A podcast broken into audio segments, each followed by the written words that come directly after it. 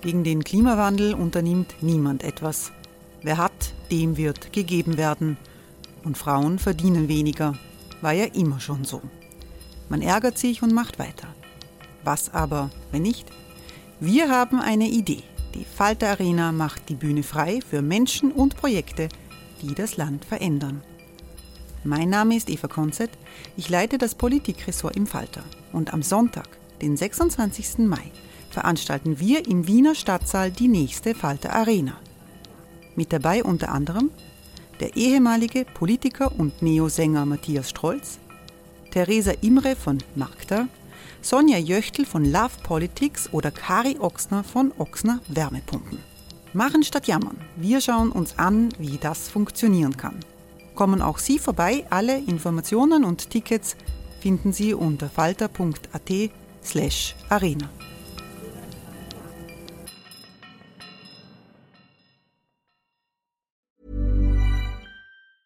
Hey, it's Ryan Reynolds, and I'm here with Keith, co star of my upcoming film, If, only in theaters, May 17th. Do you want to tell people the big news? All right, I'll do it. Sign up now and you'll get unlimited for $15 a month in six months of Paramount Plus Essential Plan on us. Mintmobile.com slash switch. Upfront payment of $45 equivalent to $15 per month. Unlimited over 40 gigabytes per month. Face lower speeds. Videos at 480p. Active Mint customers by 531.24 get six months of Paramount Plus Essential Plan. Auto renews after six months. Offer ends May 31st, 2024. Separate Paramount Plus registration required. Terms and conditions apply if rated PG.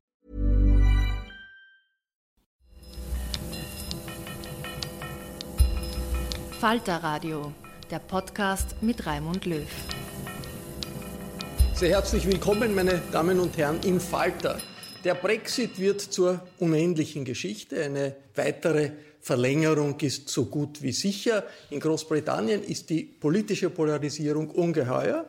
Hunderttausende junge Leute sind letzte Woche auf die Straße gegangen gegen diese unsinnige Trennung von Europa, während gleichzeitig äh, das britische Unterhaus grundsätzlich sich positiv geäußert hat zum Exit-Deal, Brexit-Deal des äh, Boris Johnson. Es ist eine turbulente Woche. Wir zeichnen Mittwoch auf, Mittwochnachmittag, den 23. Oktober. Was in den nächsten Tagen passiert, können wir nicht vorwegnehmen, aber wir möchten grundsätzlich diskutieren, was sind die Langzeitfolgen äh, für Europa und kann dieser Brexit überhaupt noch äh, verhindert werden.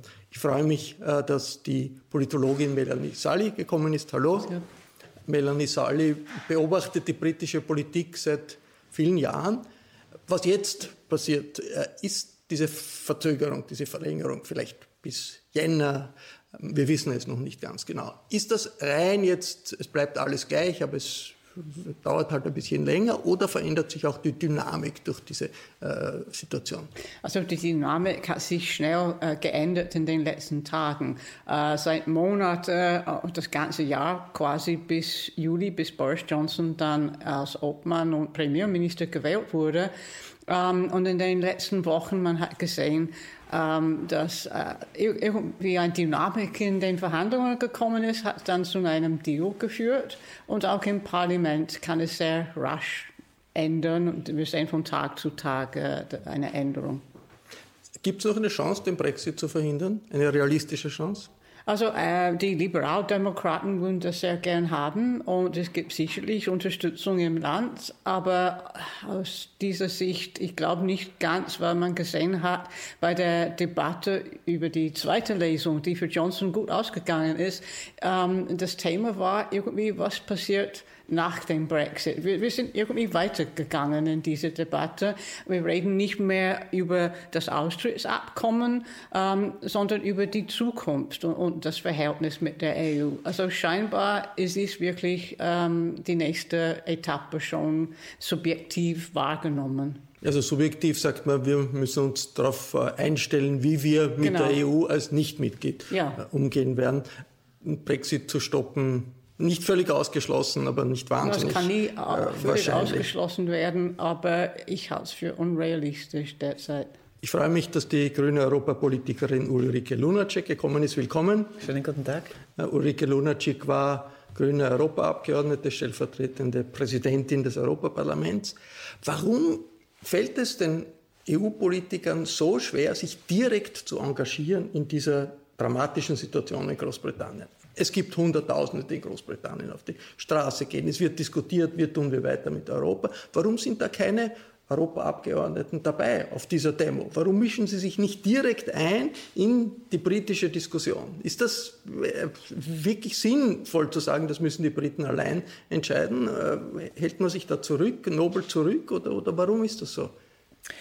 Also zum einen gab es auch aus dem Europaparlament von ganz vielen und von vielen Fraktionen, nicht von allen, aber von ganz vielen, schon breite Unterstützung für jene, die gefordert haben, a People's Vote, also ein zweites Referendum oder auch Neuwahlen und, und dann vorher oder nachher ein, ein zweites Referendum.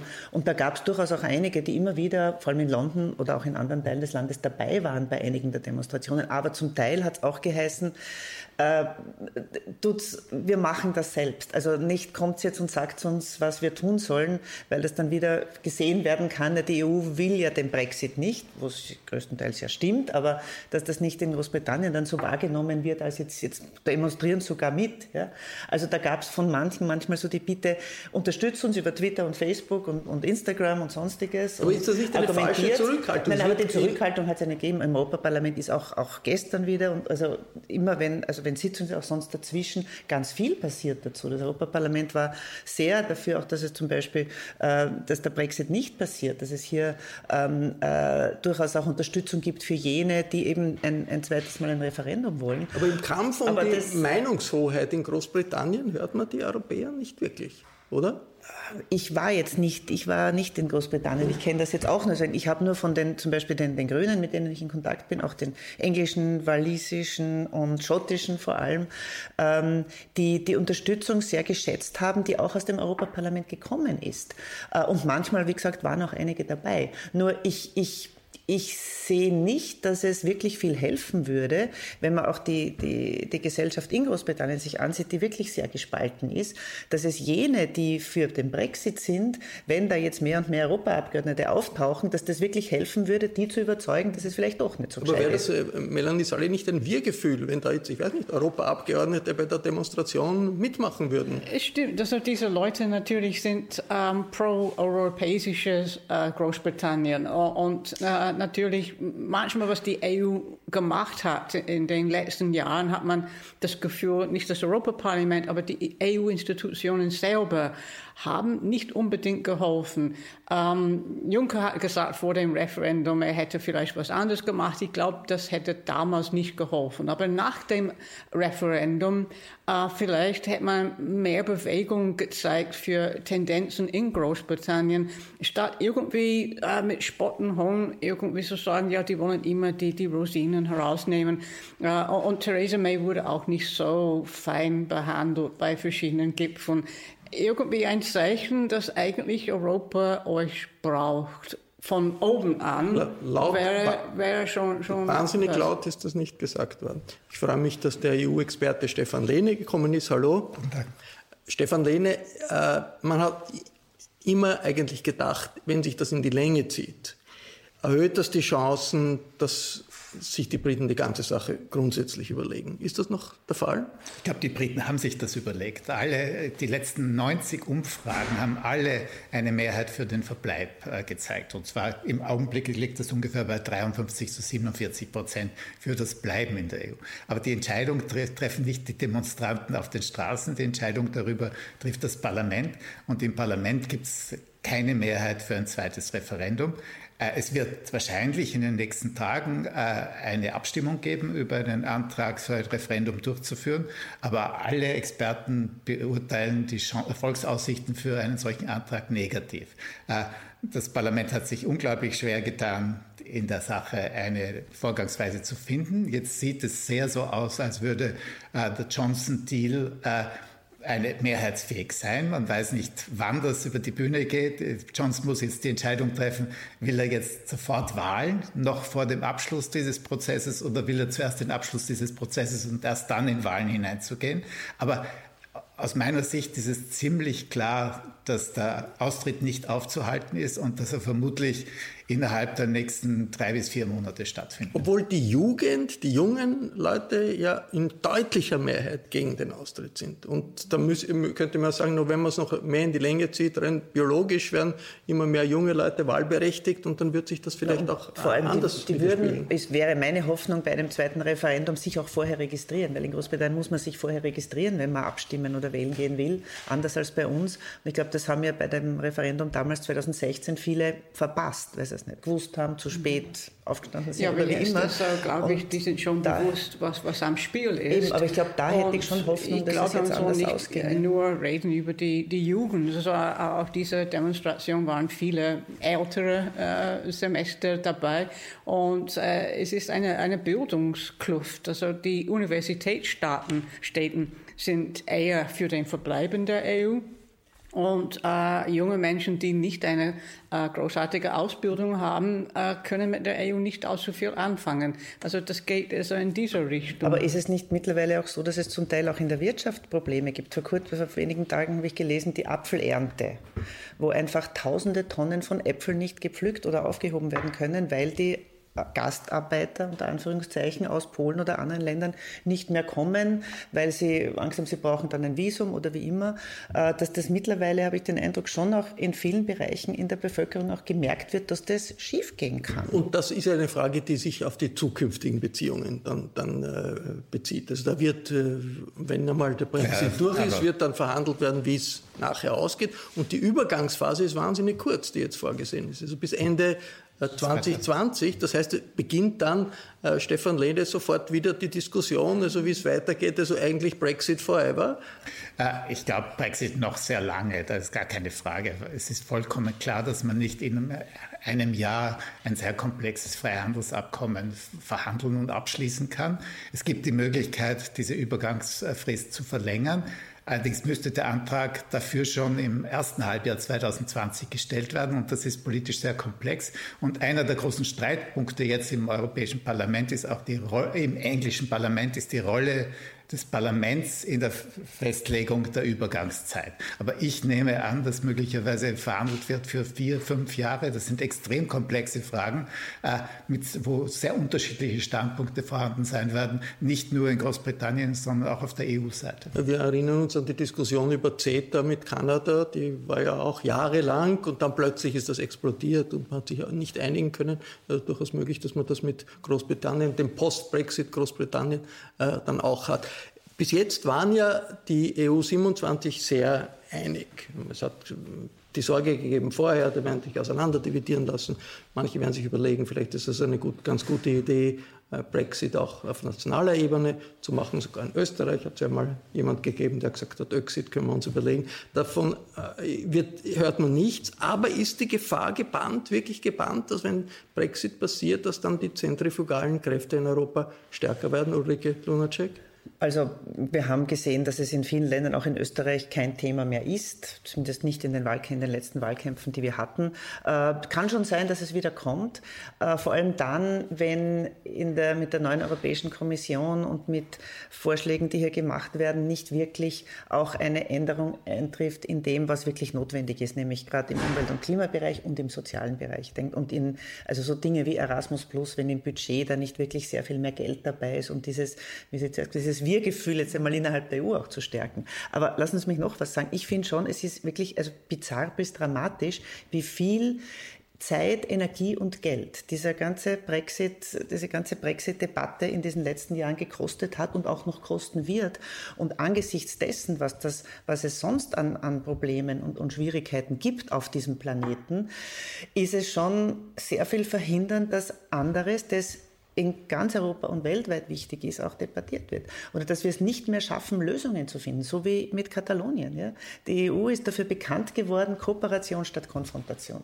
Und das, das ist, finden wir auch so im globalen Kontext, ist jetzt oft auf anderen Kontinenten die Frage, was ist denn los bei euch? Ja? Also das ist, das ist was, was mich auch sehr besorgt für die nächsten Jahre. Ich glaube, das stimmt vollkommen. Der Brexit schwächt die EU ganz enorm. Und es stimmt zwar, dass kurzfristig das Chaos in Großbritannien die Zustimmung zur EU EU erhöht hat in den meisten Staaten. Aber das ist eben ein kurz, äh, kurzfristiger äh, Effekt. Ich glaube, nach Brexit wird Großbritannien nicht untergehen. Das wird weiterhin ein relativ prosperierendes Land sein. Nicht so prosperierend, wie es in der EU sein würde, aber es wird absolut überleben. Und irgendwann kommt die nächste große Krise und die wird vielleicht asymmetrisch sein und manche Staaten viel mehr treffen als andere. Und dann ist nun einmal ein Präzedenzfall geschaffen. Also das ist, glaube ich, doch längerfristig gesehen eine enorme Schwäche. Wie verändert sich äh, die Situation in Brüssel jetzt schon durch die de facto Abwesenheit der Briten? Es gibt keinen britischen Kommissar in der nächsten Kommission, es gibt noch britische Abgeordnete, aber die spielen keine wirkliche Rolle.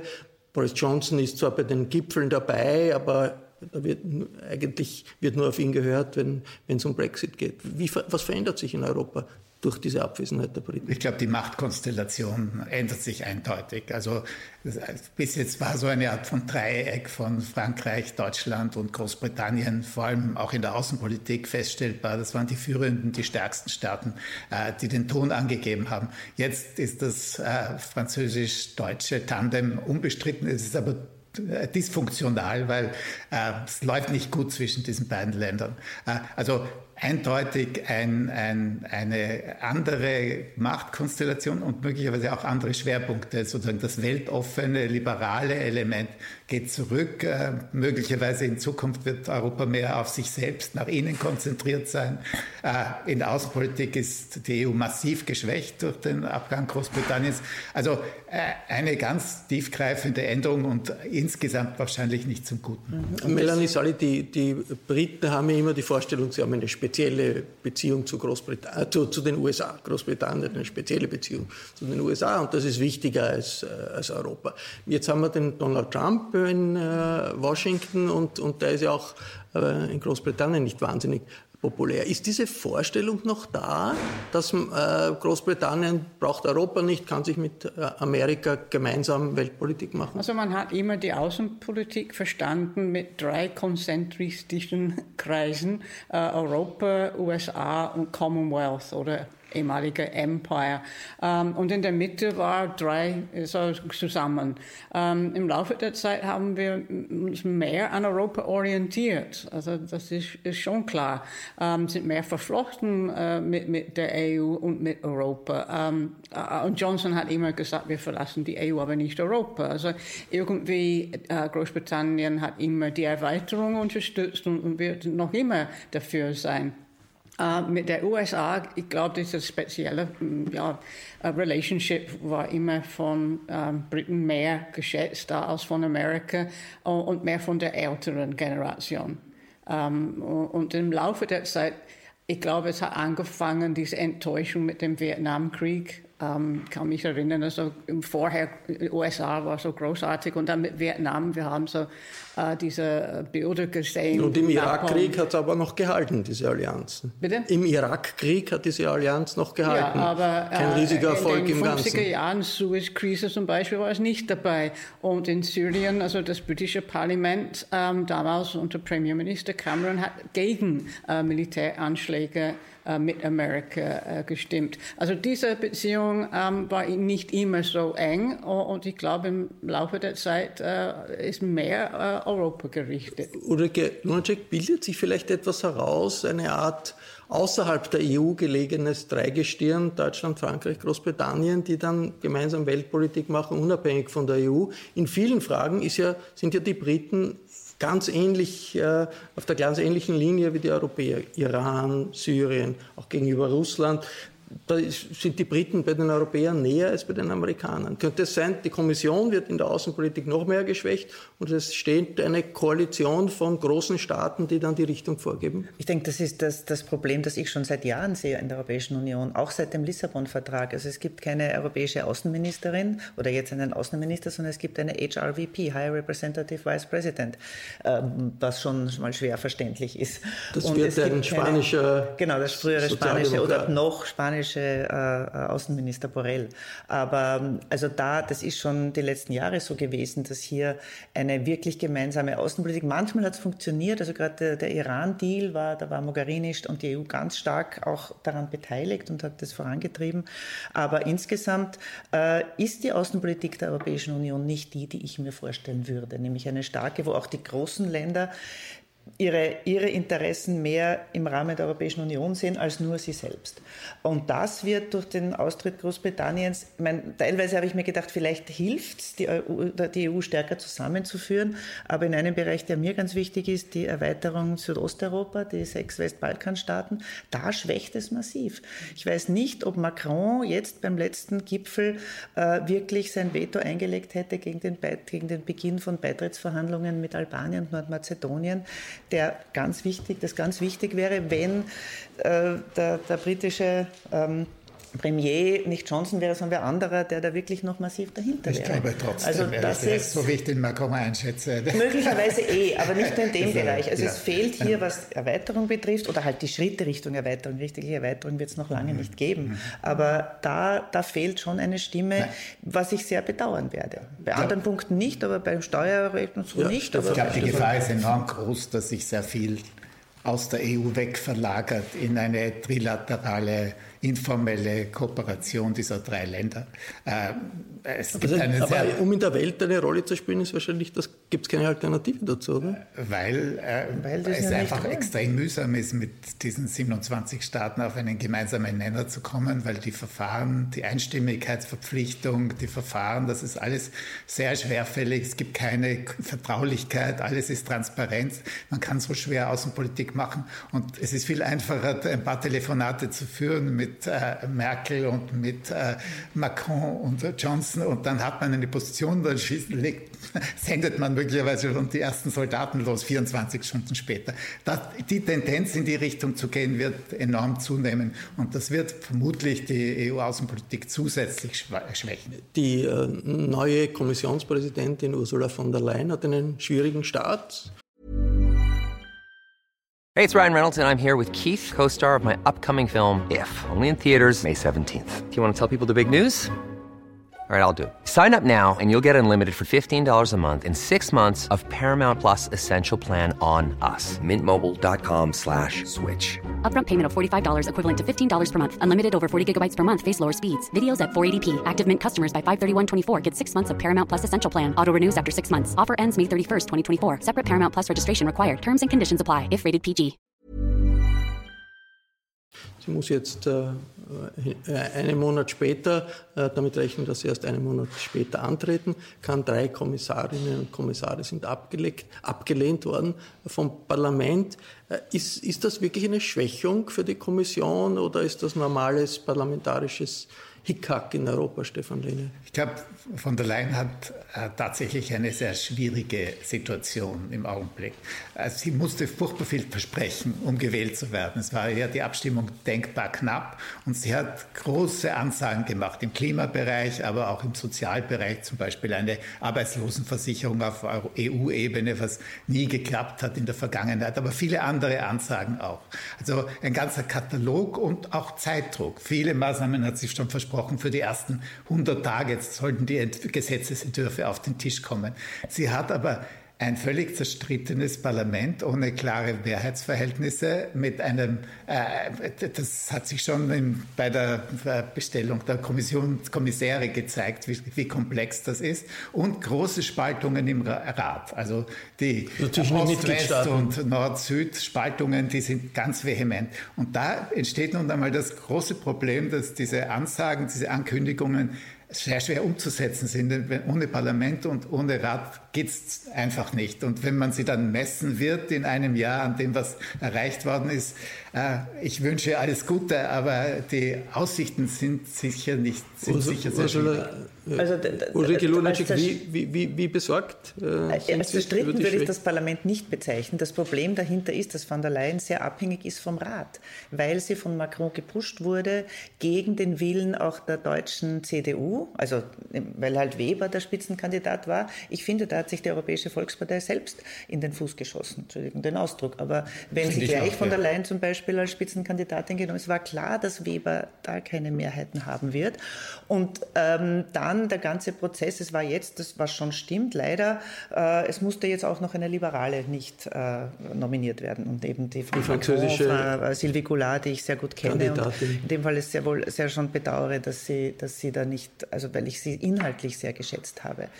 Ähm, aber zerstritten würde ich nicht sagen. Ich denke, es ist einfach ein Prozess, wie es in, im Europäischen Parlament, das Europäische Parlament wählt die Kommission am Ende und dann müssen die Mitgliedsländer jetzt eben andere äh, Kandidaten aufstellen. Dass von der Leyen jetzt erst später beginnen kann, ja, das stimmt, das schwächt sie. Aber sie ist von Anfang an nicht so stark, wie sie sein könnte, wenn es von vornherein, wenn sie zum Beispiel Spitzenkandidatin gewesen wäre. Da hätten ganz viele zugestimmt. Aber es gibt, glaube ich, ein strukturelles Problem. Das die letzten auch, 50 ja, Jahre hat das Europäische Parlament faktisch eine große Koalition gehabt, die war einzementiert. Und der Herr Juncker, der sich bestens verstanden hat mit dem Präsidenten des Parlaments, Schulz, konnte einfach die Dinge auf, ausmachen und dann waren die Mehrheiten da. Das war nicht allzu demokratisch und das hat sicher auch negative Seiten gehabt. Aber die Effektivität des Parlaments als Gesetzgebungsorgan war gesichert.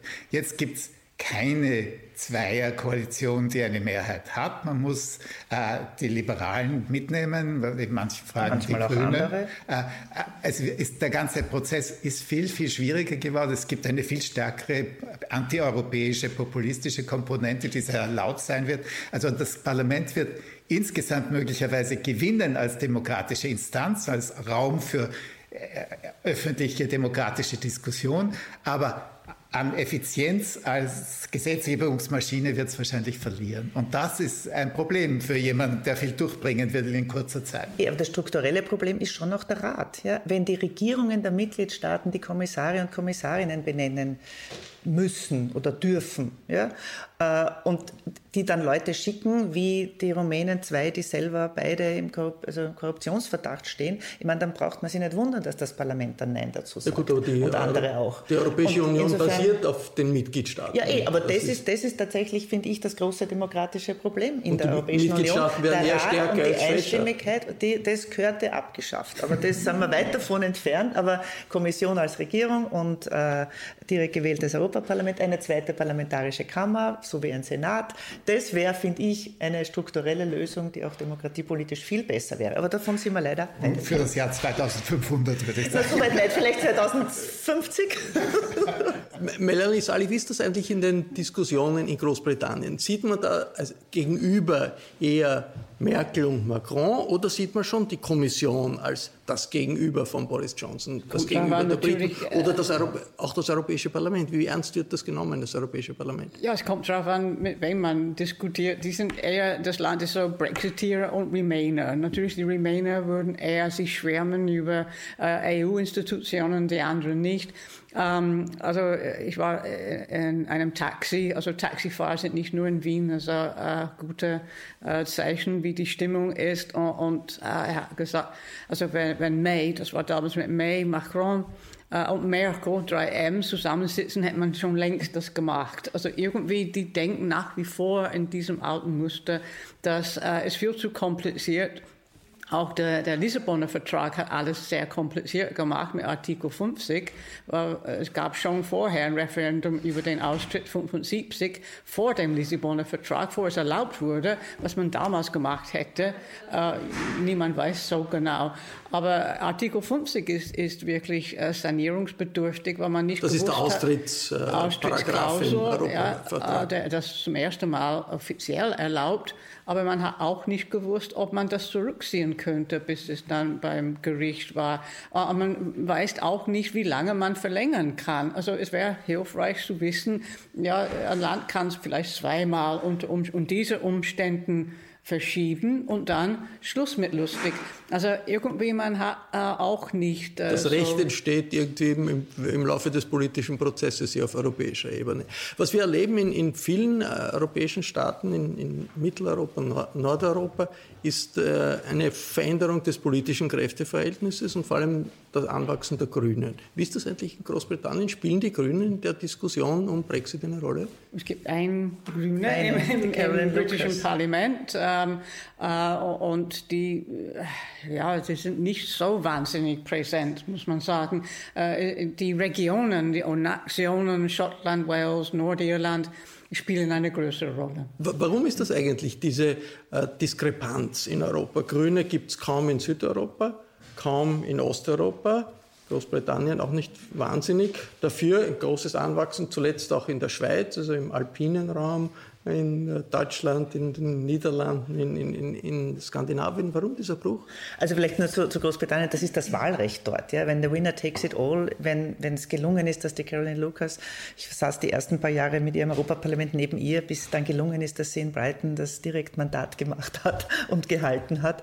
Äh, aber wenn dann äh, eine Wahlhürde hieß, die heißt, du musst in dem Bezirk, wo du gewählt werden willst, über 50 Prozent der Stimmen haben, das geht sich nicht aus für die meisten Grünen. In, in, insgesamt insgesamt haben die Grünen bei Wahlen immer rund 10 Prozent in, in, Großbritannien. Also das ist an und für sich ist das äh, nicht so schlecht für, für Grüne. Aber trotzdem, also das macht einen Unterschied. Südeuropa, Im Europaparlament haben wir, glaube ich, derzeit sieben Grüne ja, aus, mhm. aus, aus Großbritannien, aus dem Vereinigten Königreich.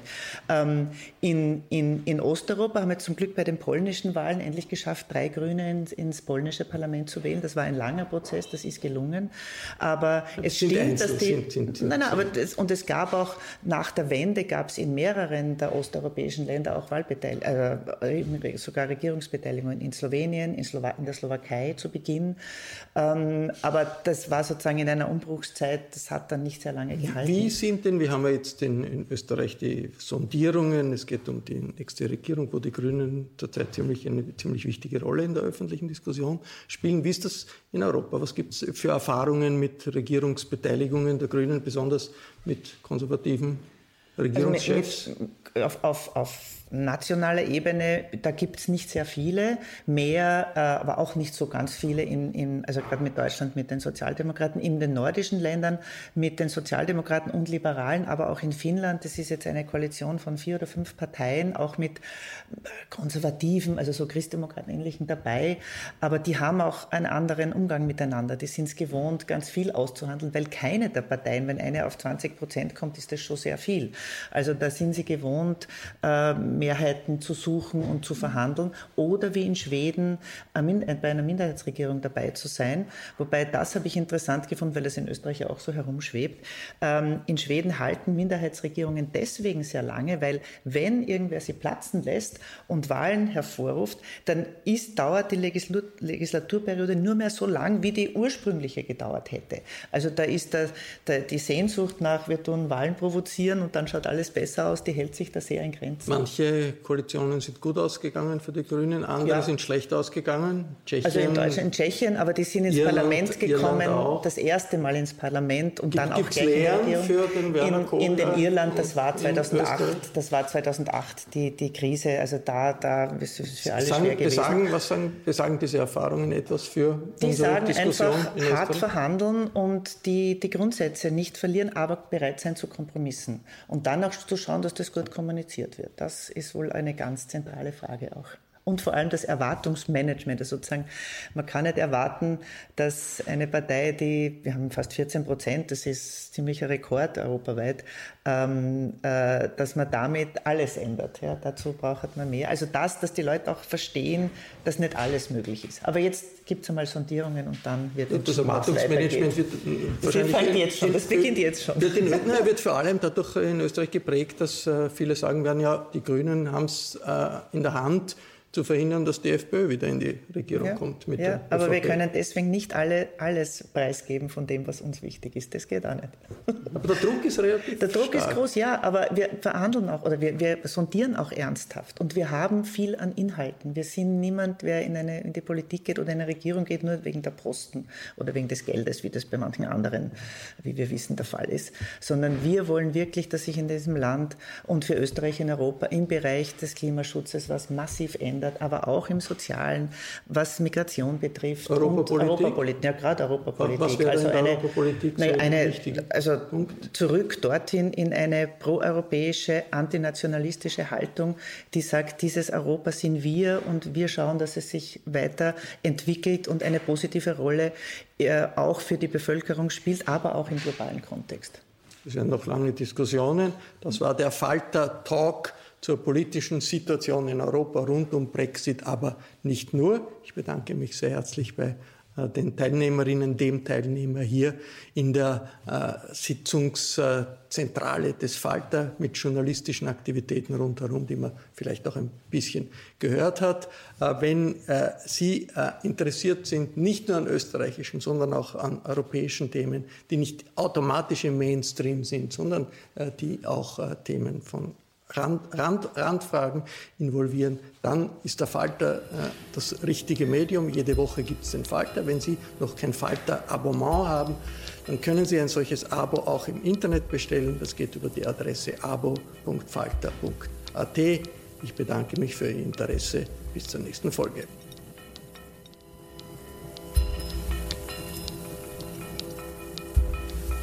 Sie hörten das Falterradio, den Podcast mit Raimund Löw.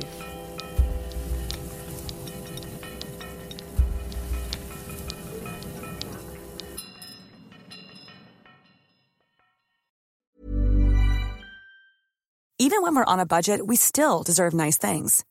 Quince is a place to scoop up stunning high-end goods for 50 to 80% less than similar brands. They have buttery soft cashmere sweaters starting at $50, luxurious Italian leather bags, and so much more. Plus, Quince only works with factories that use safe, ethical, and responsible manufacturing. Get the high-end goods you'll love without the high price tag with Quince. Go to quince.com slash style for free shipping and 365-day returns. Hey, it's Paige DeSorbo from Giggly Squad. High quality fashion without the price tag. Say hello to Quince. I'm snagging high-end essentials like cozy cashmere sweaters, sleek leather jackets, fine jewelry, and so much more. With Quince being 50 to 80% less than similar brands. And they partner with factories that prioritize safe, ethical, and responsible manufacturing. I love that. Luxury quality within reach. Go to quince.com slash style to get free shipping and 365 day returns on your next order. Quince.com slash style.